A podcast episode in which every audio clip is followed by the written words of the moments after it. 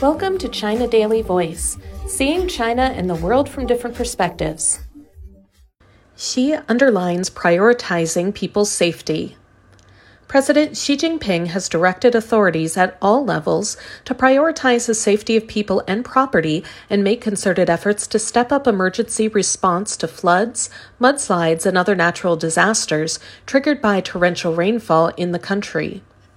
Xi, who is also General Secretary of the Communist Party of China Central Committee and Chairman of the Central Military Commission, made the remarks in an important instruction published on Wednesday after incessant rainfall hit many parts of the country, including southwest China's Chongqing, causing heavy casualties and property losses. Between Monday and 10 a.m. on Wednesday, 15 people died in rain related incidents in Chongqing, and four others are missing, local authorities said. Heavy rains have disrupted the lives of more than 130,000 people in 19 districts and counties and damaged over 7,500 hectares of crops.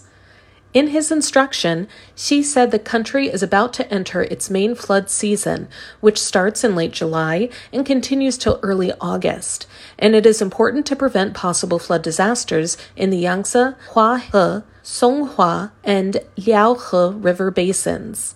He required the State Flood Control and Drought Relief Headquarters and the Ministries of Emergency Management and Water Resources to enhance coordination, strengthen consultation and research, and improve early warnings and forecasts.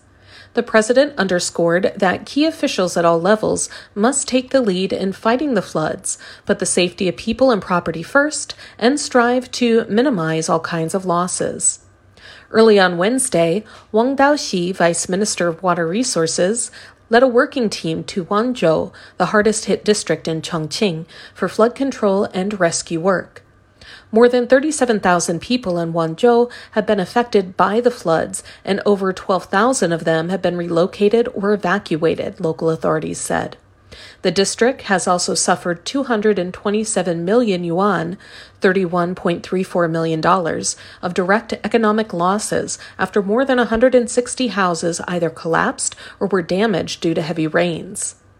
Following Xi's instruction, the Finance and Emergency Management Ministries announced 320 million yuan in emergency funds to aid disaster relief in 16 provincial level regions, including Chongqing and its neighboring Sichuan province. The funds will be used by local authorities for search and rescue operations, relocation and resettlement of affected people, identification and mitigation of secondary disaster risks, and repairs of damaged houses. The National Meteorological Center has forecast rainstorms in parts of Chongqing, Heilongjiang, and Zhejiang provinces and the Inner Mongolia Autonomous Region on Thursday. That's all for today. This is Stephanie, and for more news and analysis, buy the paper. Until next time.